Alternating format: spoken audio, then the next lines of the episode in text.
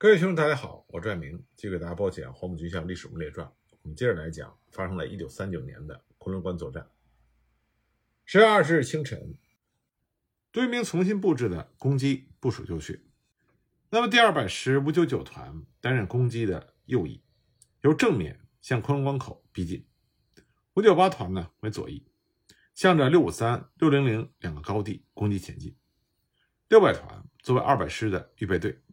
在大丘岭和庙背一线展开，等到战况发展的时候，再相机向前推进。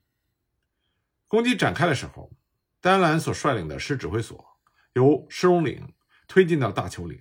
和六百团并列。那么各攻击部队在攻击命令下达之后，从攻击的发起线跃出。先是战车第六连率领着两百师五九八团的步兵向前跃出。刚开始的时候，攻击的进展是比较顺利的。到上午十一点左右，师部接获通报，说战车已经有一部分冲过了昆仑关隘口，形势看好。戴安澜认为应该扩张战果，所以他下令六百团投入。该团的第一营跟随着战车第六连的后面，沿着公路向昆仑关口突进。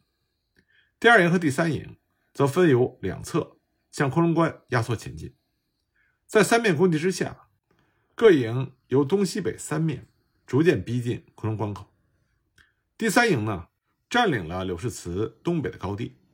六百团的步兵正在打算发起冲锋的时候，日军突然爆发侧射火力，由四周的高地向两百师的国军步兵射击。步兵不知，相继后撤。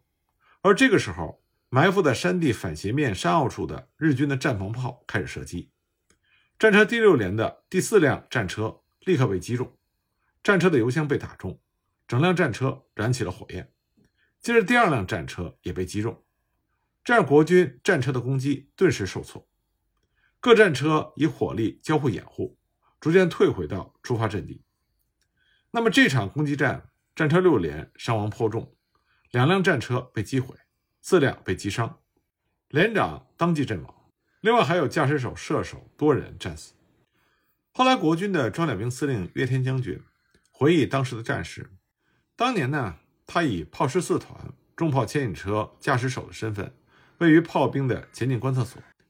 因为他居高临下，视野比较好，所以目睹了战车六连战车遭到攻击的实况，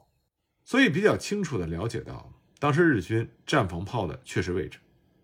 他回忆说，当时日军的战防炮，它位于反斜面的山凹处。隐蔽掩护非常好，根本就没有办法被国军的地面炮火所射击。而且呢，它射击的方向正好是对着国军攻上昆仑关坡道隘路上的一座小桥，这就意味着国军的战车在通过这道小桥的时候，立刻就会遭到日军炮火的直射。而这次攻击，国军战车所遭到的严重损失，因为之后国军装甲兵的攻击产生了影响。在此之后呢？国军的战车攻击就不敢再冒进了，以稳扎稳打为主。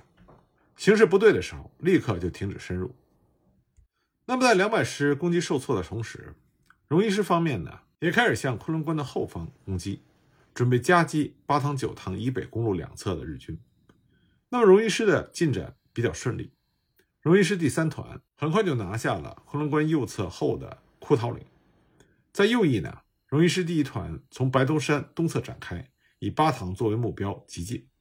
正好赶上日军的一股部队企图绕过巴塘，由拥兵路以西的山地北上支援，经龙尾岭一带向北突出。当和荣一师的第一团遭遇的时候，日军没有防备，结果被荣一师第一团歼灭大半。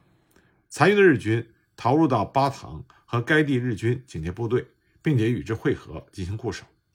而进行迂回的国军的左侧支队。在抵达巴塘东侧地区之后，占领了巴塘东南侧高地，这就把盘踞巴塘的日军部队予以包围。荣一师在到达之后，也以一部分来协助左翼支队进攻巴塘。另外呢，荣一师的主力则反转，对九塘方面实施包围攻击。那么，尽管在十二月二十日，国军两百师的攻击没有能够奏效，但是日军三部联队的处境仍然是非常糟糕的。他不仅遭到孤立。而且呢，他弹药严重短缺，如此下去的话，那么昆仑关的日军就很难逃脱全军覆没的命运。为了救援第二十一联队，日军当时第五师团的中村旅团长就打算率领以二十一旅团、四十二联队两个大队作为基干的中村支队，由南宁向九塘、昆仑关出发救援。这支所谓的中村支队从南宁开出之后，在进到五塘的时候，就遭到了新二十二师的阻击部队的拦截。经过激烈的战斗之后，仍然无法突破。再加上当天国军九十九军九十二师主力进抵七塘，并且以一部切断了七塘和八塘之间的交通。这么面对国军在拥兵路上的重重关卡，那么即使以钢军著名的第五师团，也是前进不得。日军的援军到不了昆仑关，这就意味着昆仑关的三木联队陷入到第五军的重重包围之中，只能自谋生路。十二月二十一日。第五军再次以荣一师和两百师进行攻击。两百师的攻击部署是以六百团沿着公路两侧向昆仑关发起正面攻击，五九八团攻击公路左侧的六零高地、罗塘高地一线。那五九八团呢，决定以两个营并列进攻，一营为左翼，目标是六零高地；第二营为右翼，目标是罗塘高地；第三营作为预备队，位于大樊岭附近。攻击发起之后，由于是向上仰攻。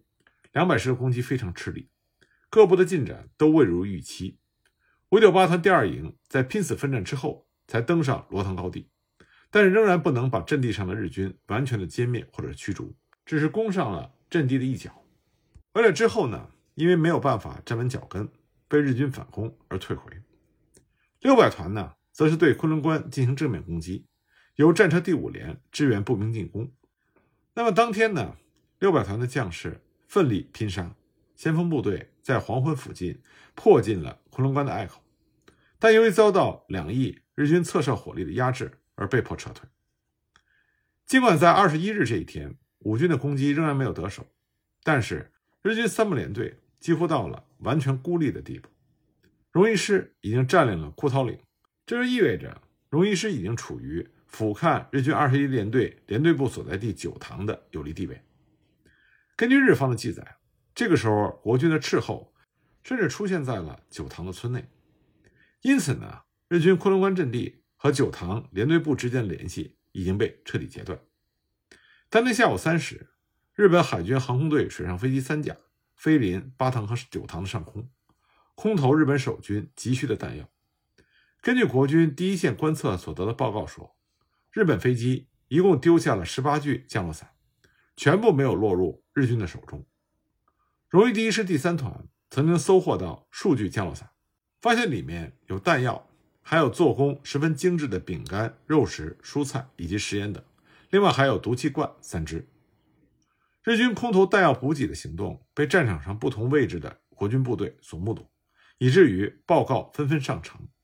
不过在这些报告里呢，居然有部队的长官指称。说日军是以降落伞空降的方式将兵员投入增援，由此可见，当时国军的部队军官对于现代化战争的知识和素养是急需加强的。十二月二十一日晚上八点三十分，由于情势的恶化，昆仑关日军三部联队的连队长就向中村旅团长发出了救急电报，里面就说到，各种弹药已经用光，打算以刺刀与国军肉搏。那么，尽管收到这样十万火急的电文，中村旅团长也是无可奈何。中村支队正在由佣兵公路前进，可是遭到新二十二师的阻击，进展不得。新二十二师占领了马鞍山、林村、春虎山、鹿鸣山一线的阵地，在和中村支队对峙的过程中，部队在激烈战斗中也蒙受了相当的损失。在巴塘方面，国军左侧支队曾经一度攻入到巴塘村内。但是盘踞在巴塘村公所之内的日军顽强抵抗，而国军这边呢，因为缺乏重武器的支援，攻坚不易，只好退守到巴塘以南的高地。这一天，鉴于国军在昆仑关以及拥兵路战线的迟迟无法进展，国军最高统帅部发出了电令，督促国军各部奋勇杀敌，否则军法论处。自国军反攻展开以来，国军的空军虽然没有能够完成计划中的集结。但是因为地面战斗已经如火如荼，所以呢，空军以能动用的兵力开始投入到桂南会战。而在苏联志愿飞行员费金的率领之下，九架 SB-2 轰炸机，他们的出击揭开了空军的序幕。费金所率领的分队在十二月二十一日由桂林机场起飞，前往轰炸停泊在钦州湾内的日本军舰。这九架飞机每一架都载有一百公斤的炸弹四枚，五十公斤的炸弹两枚。出发之前呢，苏联援华的空军顾问阿里西莫夫命令该分队尽可能取最大高度进入，因为在这个高度呢，可以发挥 SB 二轰炸机的最大性能，而不用顾虑日军的战斗机。SB 二轰炸机起飞之后爬升到高空，这个时候因为高度过高。领航员开始出现头晕乃至神志不清，也无法明确地辨识出航路。整个机队飞到桐木上空，正因为脱离航线，行踪不明。事实上，这支出击的飞机编队并没有能够抵达目标地区。这支分队误飞到广州湾，在找不到目标的情况下，草草地把炸弹投入到广州湾或者是周边的深山之中，然后返航。最后，这支分队因为油料耗尽。全部迫降到就近的机场，而且呢，在迫降之后，只剩下三架 SB-2 飞机可用。在第一天的出击失败之后，第二天国军空军的出击有着比较好的表现。先是空军第四大队九架伊十五型战斗机，从桂林的机场起飞，飞往柳州，汇合三大队仅有的三架格斗式战斗机之后，共同自柳州再次起飞，沿着雍柳公路。抵达昆仑关的上空，在四千高尺的高空盘旋了十五分钟，并没有发现日军飞机，也没有发现地面部队所铺设的符号，因为当时陆军部队的攻击时机已过。不久呢，他们看见巴塘附近小山上烟火一道成东西一线，所以他们就降低到两千公尺，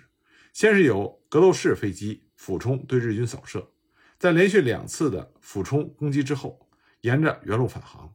全数平安返回到柳州机场。那么，再回到地面部队，十二月二十一日，两百师在白天的攻击没有结果之后，决心在夜里继续攻击。五九八团第一营预备先攻下正北最前端的六零高地，也就是日军所说的三角山高地。那么，这个高地的守军是日军第一大队第四中队的第一小队为主力的一股日军。那么，攻击由五九八团的第三连担任主攻。其他各连迂回协同攻击，团重机枪连、团配属的迫击炮连对步兵的主攻击方向进行掩护和火力覆盖。在攻击发起之后，先是第一连率先登上了六零高地，那么日军守军呢，就从高地之后的隐蔽部中蜂拥而出，实施逆袭。所以国军第一连阵脚未稳，就在日军的反击之下，暂时退到右侧的山腰部，重整旗鼓，打算再度发起攻击。那么就在日军的逆袭部队退回、尚未进入到原阵地的时候，国军第三连的攻击到达，日军仓促应战，而第二连也适时的加入攻击，在高地的左侧向山头发起冲锋，在三面受敌的不利情况之下，日军顿时陷入到混乱，最后被全歼，日军第四中队赖昌小队全员阵亡，六零高地就被国军五九八团第一营攻下来。在这次攻击作战中，国军第一营一共伤亡了八十多人。由于当天二百师正面攻击，除了六零高地被成功夺下之后，其余的攻击目标都没有能够得手。因此，当六零高地被攻克的消息传到集团军总司令部的时候，居然无法被相信。还是由集团军总司令部派专人实地考察之后，才确信六零高地已经在国军的手里了。十二月二十二日天亮之后，第五军司令部决定再次调整攻击部署。继续攻击，因为之前一天所拿下的六零高地，它的火力呢可以涵盖罗塘高地、同兴、昆仑关正面的佣兵公路等等地区，因此杜聿明亲自下令派遣战车第二连前往六零高地，结合该营火力布置火力集齐点，火力必须能够覆盖高地左右两翼以及正面。而二百师和荣一师也在上午接获命令进行调整，两师改为并列攻击。二百师在公路西侧，荣一师在公路东侧，公路线上属两百师。军司令部要求各部对于当面的敌情必须进行严密的搜索，